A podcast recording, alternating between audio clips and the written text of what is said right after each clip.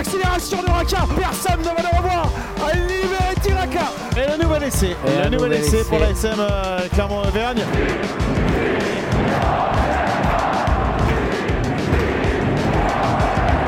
Salut et bienvenue dans l'épisode 22 de la saison 3 du podcast Ici Montferrand, le podcast qui s'intéresse à l'actualité de l'ASM Clermont avec aujourd'hui autour de la table un trio magique, Fred Verna, Didier Cro et Arnaud Clergue. Messieurs, bonjour. Magique, je sais pas, mais. Bonjour à tous. Salut Martial, bonjour à tous. Bonjour Martial, bonjour à tous. On verra à la fin, c'est ça Oui, oui. Alors, on attaque sans tarder avec la question du jour. L'ASM Clermont paye-t-elle l'absence de son public? Didier. J'aurais tendance à répondre que non. Euh, Arnaud? Peut-être un petit peu. Et Fred Oui, euh, l'ASM L'ASM paye l'absence l'ASM paye 50 l'absence de son nuances de public. réponse. Alors, euh, si on se pose la, la question, c'est pas pour trouver des excuses euh, à l'ASM, hein, les joueurs et, et- et les entraîneurs le feront euh, bien mieux que nous. Euh, si on se pose la question, c'est c'est à cause d'une déclaration de Franck Azema après la défaite de, de l'ASM euh, à domicile face à Bordeaux, c'était samedi après-midi. L'entraîneur clermontois a notamment déclaré il y avait une fébrilité générale. Tout est exacerbé parce qu'il n'y a pas de public, mais tu entends que tout le monde s'affole sur le terrain. C'est ça qui te fait dire, euh, Fred, que, que, que- Pas mieux. que le manque de public. Non, non, mais c'est ex- c'est c'est exactement ça. Moi, je crois que l'absence de public, on l'avait peut-être pas mesuré euh, au départ. hein. Euh, D'ailleurs, euh, je crois que le discours des Clermontois a un peu changé au fur et à mesure des semaines. Au début, tout le monde disait, euh, comme les autres équipes, hein, d'ailleurs, que ça que ça avait pas d'incidence, que finalement c'était c'était comme avant. Je crois que ça a vraiment une incidence et ça défavorise, à mon sens, euh, peut-être les équipes qui ont moins de, qui ont moins de certitude, qui ont un peu plus de doutes. Euh, je pense le, le, le fait de ne pas avoir ce- cette, cette caisse de résonance, bah, on, est, on entend plus les partenaires s'ex- s'exciter euh, à côté. Le, la meilleure preuve, c'est l'action de, l'action de Jovan sur le match de, de, de- de samedi. D'ailleurs, Franck Azema le, le, le relevait hein, sur cette action au Jovan. Il entend Camille Lopez à côté. Je pense que s'il y a le public, il ne l'entend pas. Oui, oui. Et donc, et il- du coup, il panique, il il, repose peut-être pas le il- ballon. Il, repose peut-être pas le ballon.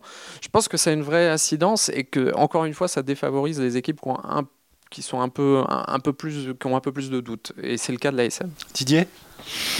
Je pense Pas que persuadé?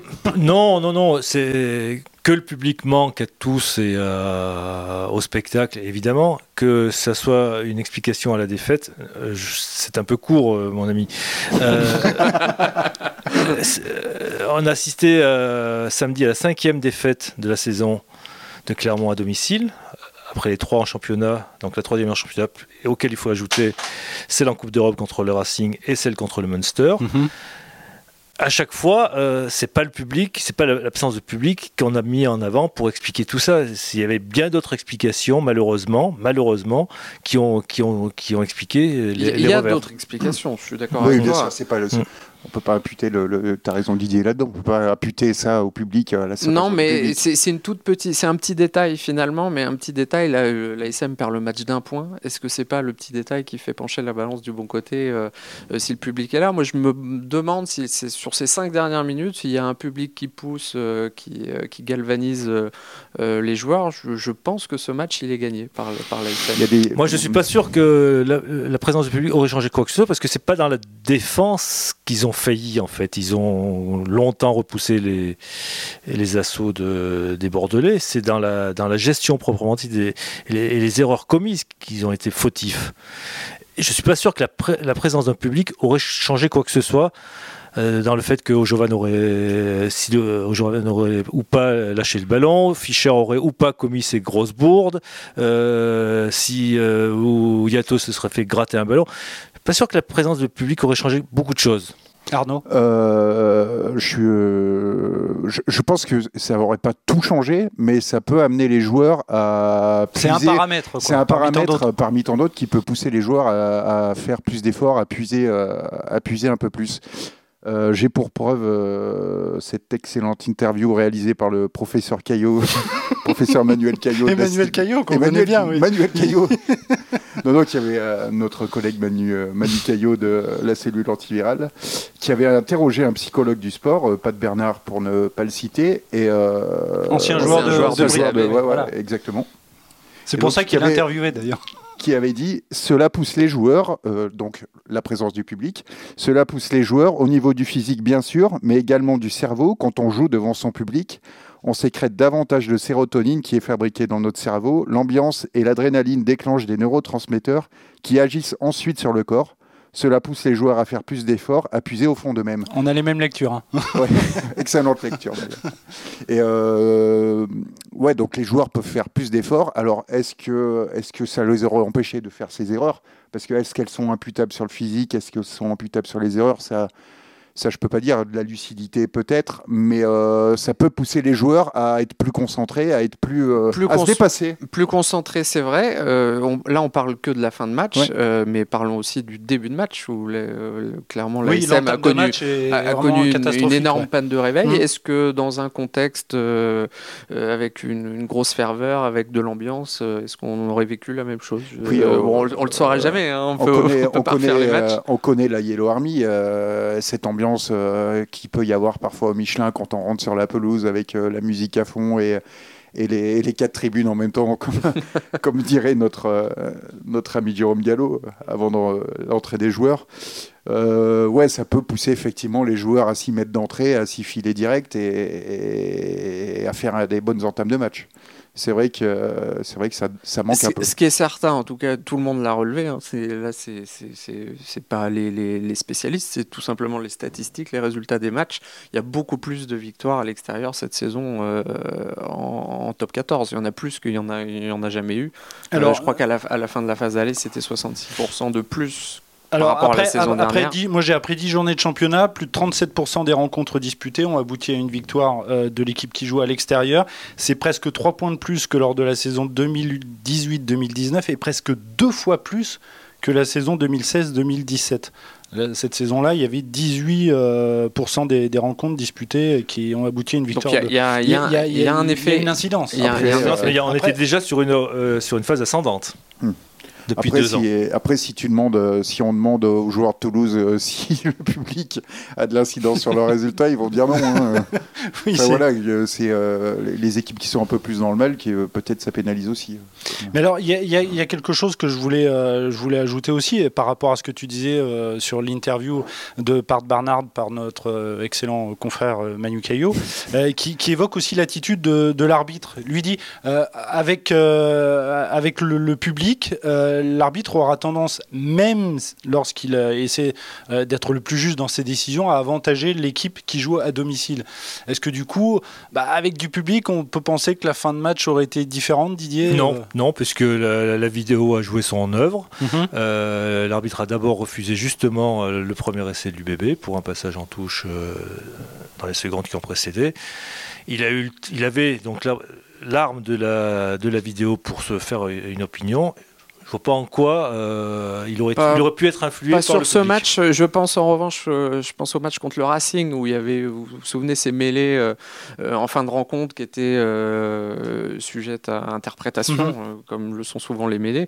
Je pense que sur ce match-là, peut-être que ça aurait pu influencer. Sur, contre l'UBB, effectivement, je suis pas sûr que l'arbitrage. Ah, euh, Ca- Camille Lopez avait l'air de dire, sous-entendre, hein, il ne le dit pas clairement, mais de, devant les caméras de Canal, qu'il y avait une décision dans un ruck euh, juste avant, oui, euh, oui, oui. bon, qui pouvait être Tout à dis- fait. discutable. Inversement, euh, la présence du public aurait pu, euh, à mon avis, pouvait expliquer, être une des raisons à la victoire de Clermont contre le Stade Toulousain en tout début de saison, où il refuse un essai à Toulouse de manière très limite. On peut peut-être penser que C'est parce qu'il était sous l'influence indirecte du public. J'avais interrogé le, à ce sujet le patron des arbitres, Franck Massiello.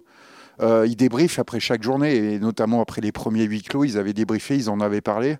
Et euh, bon, après, il va pas, euh, c'est sûr qu'il n'allait pas dire le contraire, mais euh, il m'avait affirmé que non, ça n'influençait pas les choix des Oui, mais arbitres. ça, il va pas Oui, dire, oui, François. c'est ce que. Ce qui, est, ce qui est assez sidérant, par contre, je trouve, par rapport au- pour ne parler que des arbitres, moi, c'est le quand on est au stade. Je ne sais pas si on s'en rend bien compte à, à- à la télé, mais quand on est au stade, c'est vraiment euh, frappant, c'est qu'on on entend les staffs, euh, les, les- alors, les joueurs sur le terrain évidemment, mais les, les staffs qui hurlent euh, après l'arbitre en permanence, en permanence. Nous, on, Oui. se- on se trouve toujours à côté d'eux. Je peux vous dire que les, les- les arbitres, c'est sûr, sur le terrain, ils les entendent. Donc, Mais euh, alors, le- Et oui, euh, t'as pas Ouais. sifflé, euh, la pénalité, le machin. Alors là, là, il y a une influence. C'est c'est des choses qu'on n'entend pas parce que c'est noyé dans le brouhaha, évidemment, quand il y, a le- il y a le public. Oui, alors C'est que là, il y a une exactement ce pression directe. C'est exactement ce que disait Franck Massiello. Il y a le, le fait qu'il n'y ait pas la pression du public, mais le huis clos crée aussi des, des, des éléments qu'il n'y avait pas d'habitude, comme les, invectives des staffs. Et là, on peut dire que Christophe Furios, l'entraîneur de l'UBB, est, assez balèze. Dans, donc il y a des facteurs qui ne sont pas là, mais d'autres qui s'en rajoutent à côté. Donc, Et je pense qu'il se, il, se, il, se, il modère un petit peu quand même ceux qui sont en bord de pelouse, c'est-à-dire les, les entraîneurs en chef. Mais je parle, je parle vraiment des staffs, ceux qui, sont, ceux qui sont en tribune, ceux qui sont à la vidéo. Euh, on se trouve souvent à côté d'eux quand on est en, tribune de presse, mais c'est franchement c'est assez hallucinant. Je comprends d'ailleurs pas que les euh, quelque part la, Ligue ne légifère pas là-dessus parce que c'est vraiment, enfin, on, entend tous les week-ends, on entend des, des, vraies insultes, et des vraies invectives auprès, auprès des arbitres.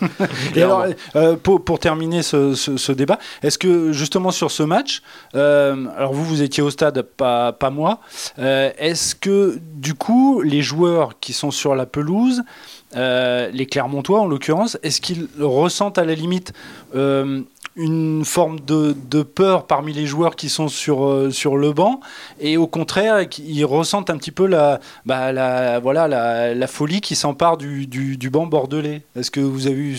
Non, visiblement vous n'avez pas eu cette impression. Je pense qu'en fin de match non parce qu'ils sont tous les uns et les autres focus, dans, et puis ils sont dans le rouge physiquement. Bon, mm. ils, ont le palpitant qui est à 160, 170 et ils sont à un niveau de fatigue extrême ils ont tellement d'efforts à fournir, euh, rapprochés, que non, ils sont. Euh, bah, je sais pas ça, moi. Tu vois, moi je dirais plutôt le hmm. contraire. Je pense qu'en fait, curieusement. Peut-être sur certains joueurs. Ce, simili euh, silence, finalement, il est, presque assourdissant. Et je, je, En fait, je pense que quand il y a du public, quand il y a, quand, il y a de la ferveur, les, les, les mecs se mettent plus facilement dans une bulle. Euh, dans leur tête. Et, là, en fait, tout, tout, tout ce qu'ils peuvent entendre, les rares bruits qu'on entend dans le stade, ça crée quelque part des, interférences, on pourrait dire, dans, leur, dans, dans, leur esprit. C'est vrai que c'est une saison unique, quoi. ils n'ont jamais connu ça. Moi, je pense que euh, c'est plus difficile de se mettre dans sa, dans sa bulle je, je, le vois comme ça. Faudrait, faudrait interroger les joueurs. Qu'ils soient dans la bulle, dans une bulle physique, oui. Euh, les coureurs du Tour de France, ils le disent bien. Hein, quand ils sont dans un, en plein effort, dans une ascension, ils n'entendent pas ce qui se passe autour. Hein. Euh, ils, n'entendent plus rien. Ils sont, dans, ils sont tellement en souffrance. Et j'imagine qu'à la 88e, les uns et les autres, ils sont dans une telle souffrance, dans une telle débauche d'énergie que. Euh, je pense que le, le, bruit, le bruit, la, clameur du public aide à ça, aide à se mettre dans une bulle. Euh, avec un peu moins de bruit, on est peut-être un peu plus sensible à ce qui se dit autour. Et un, un coéquipier, par exemple, qui, qui, hurle derrière vous pour lâcher le ballon. c'est le fait que les habitudes changent c'est le fait que de, jouer dans des choses où, euh, dans un contexte, totalement euh, différent, même totalement différent inédit. Même. Voilà, c'est ça. Hmm.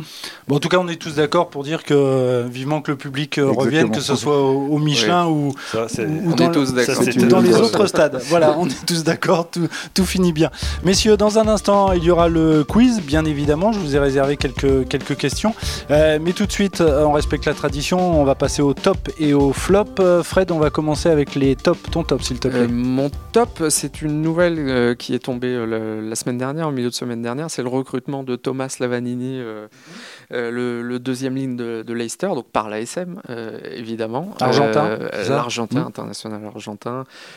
passé brièvement, hein, qu'il a pas, il était passé par le Racing il y a, quelques saisons. C'est pas là où, où il a explosé. C'est plutôt bah, en, jouant notamment au, au, Jaguar, la, la, province, la province argentine en Super Rugby, euh, qu'on l'a découvert. On l'a découvert aussi évidemment avec la, sélection argentine, où euh, si, ceux qui se souviennent des matchs de Coupe du Monde de l'Argentine, ils avaient été sortis rapidement, mais pour le coup, au, premier tour, ils avaient vraiment été euh, impressionnants sur quelques matchs. Et lui particulièrement, on sent que là, c'est de l'épée, c'est du lourd, c'est du méchant. Il a du caractère, mais du méchant dans le, dans, le, dans le bon sens du terme. Hein. C'est, il a du caractère. ce qui, ce qui veut pas dire, ce qui veut pas dire qu'il prendra pas quelques cartons euh, peut-être euh, à, à l'ASM, mais je crois que ça, ça va faire du bien d'avoir euh, voilà, d'avoir un, guerrier, un, un, dur au mal, un guerrier.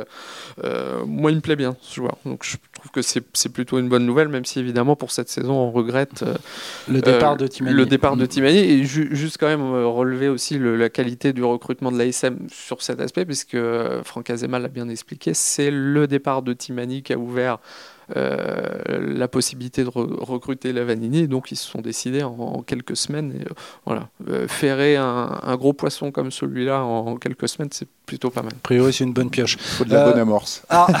Arnaud, ton top, s'il te plaît. mon top, tu t'en souviens plus Si, si, si. si, si. si, si. c'est le club. Euh, non, non, mon top, c'est le, club de rugby de, Sarcelles. Donc, euh, on a vu hier Sekou Makalou rentrer. On a vu Sekou Makalou rentrer euh, en deuxième période dans le match du Stade français, le joueur du Stade français, ouais, face à mmh. Castres. Un Sekou Makalou encore décisif, super entrée, deux essais. Et euh, c'est un, joueur qui est sorti du club de Sarcelles, comme j'ai dit Kael Carcorier, comme Rabat Slimani, comme euh, les joueurs du Racing, Ibrahim Diallo et Jordan Joseph. Il y avait un très bon article d'ailleurs sur euh, je, je crois.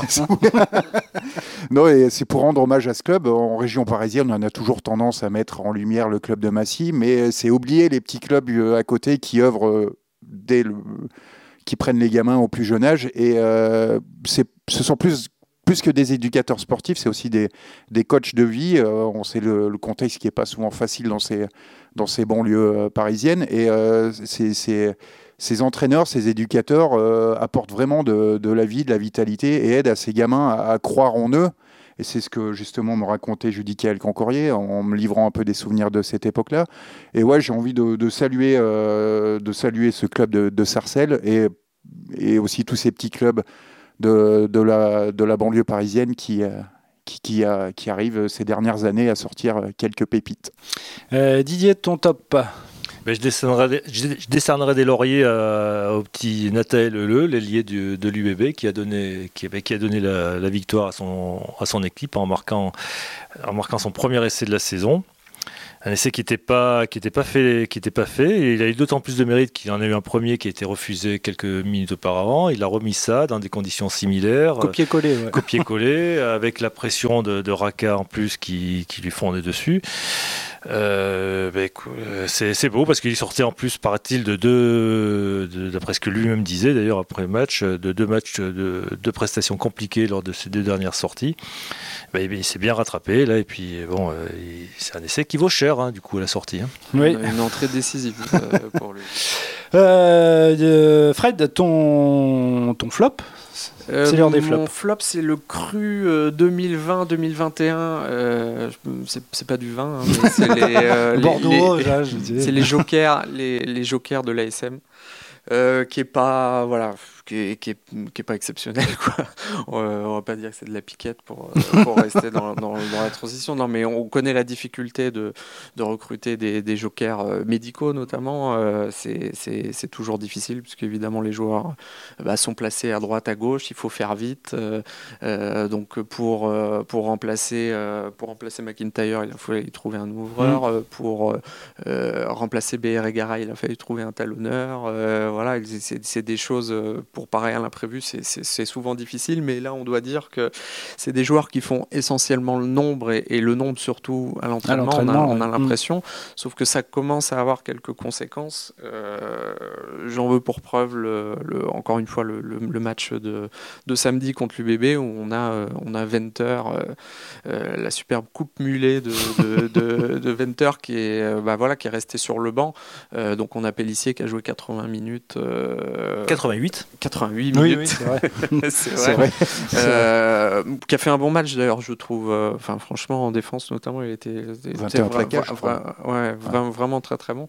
Euh, mais bon, au haut niveau, un talonneur qui joue tout un match comme ça, mm, c'est super rare. C'est pas normal. On, sent bien, ça peut être dangereux. On, sent bien que bah, Franck Azema, on peut le mm. comprendre aussi, hein, qu'il n'ait pas voulu prendre. Pas le choix. voilà, mm. avec un, une, fin de match compliquée à gérer, il a préféré opter pour la solution Pellissier pas faire rentrer Venter. Ton flop, Arnaud Alors, euh, mon flop, euh, je vais préciser tout d'abord que c'est pas sur cette action que Clermont a perdu, hein, mais c'est le plaquage d'Aliviere Tiraka sur, euh, sur, sur Nathanaël Leleu. Euh, c'est pas là-dessus que Clermont perd le match, hein, bien évidemment. Il y a eu une litanie d'erreurs euh, les minutes précédentes. Mais euh, je trouve, au-delà du fait que c'est un plaquage très dangereux sur le joueur, c'est un plaquage qui est mal exécuté. Et Olivier Tiraka et, a, trop l'habitude de réaliser ces plaquages un peu hauts et qui sont pas du tout efficaces. dire, Raka l'aurait plaqué un peu plus bas. Euh, peut-être que le Le n'aurait pas pu garder le contrôle du ballon ou tout simplement, euh, tout simplement l'aurait définitivement poussé en touche et le Le n'aurait pas pu aplatir. Je trouve, euh, je trouve que c'est mal exécuté. Après, pour, pour euh, pour sa défense, il avait la moitié du terrain à couvrir tout seul. C'est ce que j'allais dire. Alors, le geste est horriblement dangereux. Hein. franchement, il peut lui découper la tête. Donc ça, c'est vrai que là-dessus, Arnaud a raison. Euh, pour autant, il, arrive de tellement loin. C'est la 88e minute. Euh, il, fait un spring de, de dingue. J'arrive, je, comprends quand même qu'il maîtrise pas, qu'il maîtrise pas son plaquage. Il se, il se jette comme un fou furieux. Il, le rattrape quand même quand on voit l'avance qu'a le Bordelais au, au moment où il réceptionne le ballon, c'est assez incroyable qu'il arrive à sa hauteur. c'est dommage qu'il loupe, euh, loupe, un peu la fin parce que franchement, il le plaque plus bas. J'ai euh, il peut, c'est sûr qu'il peut, le, il peut le pousser en touche. Alors après, avec euh, l'inertie physique, la vitesse à laquelle il arrive, il le plaque au niveau des bras. Je pense que le ballon est gicle. Hein, L'UBB aurait récrécupéré le, le ballon puisqu'il y avait un avantage en cours pour, pour l'UBB sur l'action. Pour aller dans le sens que vous dites, il n'est pas dit aussi qu'il soit pas rattrapé, qu'il n'ait pas une double peine parce que il peut être rattrapé par une citation et ça serait pas la première fois. Oui, ça serait pas illogique parce que le, contre Agen où il avait pris 4 semaines, autant que je me euh, souvienne. Euh, euh, on, disait que c'était à l'époque que c'était sévère ces 4 semaines, mais la Ligue avait bien insisté sur le fait qu'il était récidiviste. Et là, en plus, il y a ça qui se rajoute au dossier. non, là, le geste est très très dangereux. À, surveiller, franchement. Didier, ton flop? Ben, Mon flop, elle va concerner le, pilier de, de, Clermont, à savoir Rabat Slimani, qui a vécu 20 premières minutes très très compliqué face à Tamefunia qu'il avait en face de lui. Sanctionné euh, sur les deux premières euh, mêlées à introduction Clermont par l'arbitre. Il était à deux doigts du carton jaune. Le staff clermontois a préféré le, sortir par sécurité pour pas pour pas pénaliser l'équipe. Ah, c'est pas la première fois qu'il est en difficulté, Slimani, euh, cette saison. Il a déjà écopé de deux cartons jaunes pour avoir des difficultés toujours dans les problèmes de liaison en mêlée toujours face à des, piliers euh, de, ce, morphotype, un peu style cube. Mhm. Euh, ça commence à faire un peu beaucoup. Euh, ça commence à faire un peu beaucoup. Et Azema, à la fin, après le match, il a eu cette phrase un peu sèche. Il va falloir qu'il règle ses problèmes.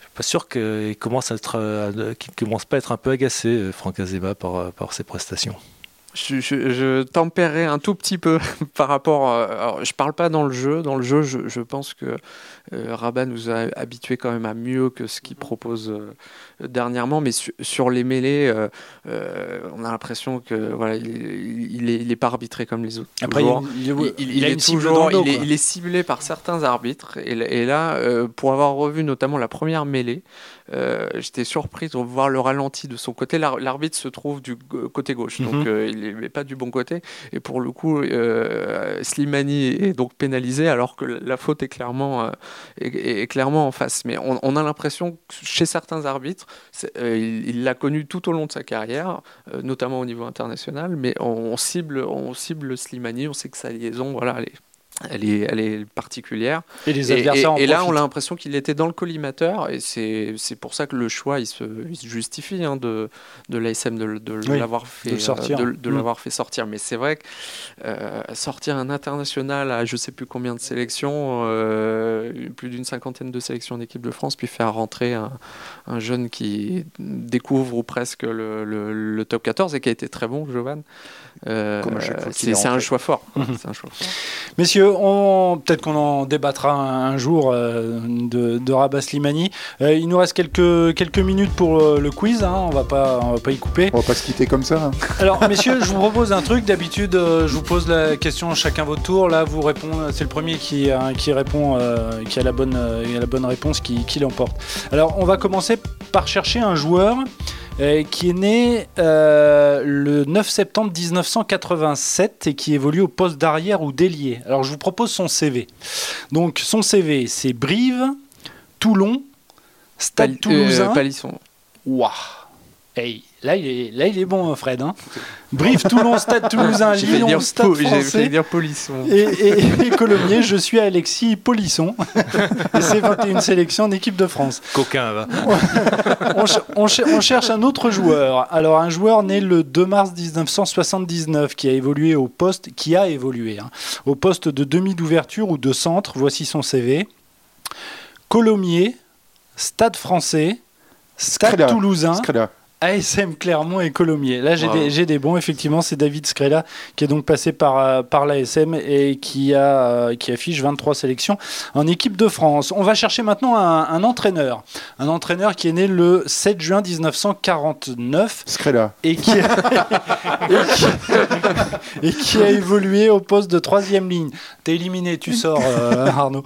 Voici son CV. Euh, CV de joueur ou de. D'entraîneur, pardon. Par- euh, oui, entraîneur. CV d'entraîneur, on est bien d'accord. hein. Euh, Béziers, Carcassonne, c'est. Béziers, Perpignan, Ouais, Clermont et Béziers. Je suis Olivier Saïssé. Ça me- Eh, j'ai- même, pas le temps de finir mon CV. C'est dingue ça. Eh, vous êtes balèze là aujourd'hui. joué. Euh, On aurait humilié Christophe Buron là, s'il avait été là. Bah, écoute, on lui en parlera. Euh, on cherche encore un entraîneur qui est né le 22 mai 1974. Voici son CV, son CV d'entraîneur, Fred. Tu as bien fait de, de poser la question. Blagnac, Auch, Aurillac, Colomiers, Tarbes, Stade Toulousain, mais alors en défense, hein, je précise, c'est la défense au Stade Toulousain, soit avec euh, Hugo Mola, et Castres Olympique pour terminer. Euh, donc là, Broncan, les gars, le- le- le- Broncan. Effectivement. euh, Le prénom, parce qu'il y a le, le, le père aussi, mais. euh, Pierre-Henri. Pierre-Henri, euh, Broncan, le père étant. euh, c'est Henri Ou Pierre Henri, Je sais plus, Henri. c'est Henri. Bref. Euh, messieurs, oui ou non, euh, ces joueurs ont-ils porté les couleurs de Bourgoin? Hein, J'ai mis la, la roue en place, je l'ai tournée, on est tombé sur Bourgoin. Donc euh, là, là, là, ch- chacun son tour. Euh, Fred, est-ce que Julien Bonner a porté les couleurs de Bourgoin? Ouais, évidemment, C'est facile. évidemment. Oui, Euh, il n'est pas, il est pas trop dur. hein. Euh, euh, Arnaud, Lionel Nallet a-t-il porté les couleurs bien de sûr, Bourgoin bien Oui. évidemment. Euh, Didier, Sébastien Chabal a-t-il porté les couleurs de Bourgoin? Oui. Oui. Euh, David Venditti, Fred, a-t-il porté les couleurs de Bourgoin? Je crois pas. Eh bien, si. Il a, il a porté les couleurs de Bourgoin.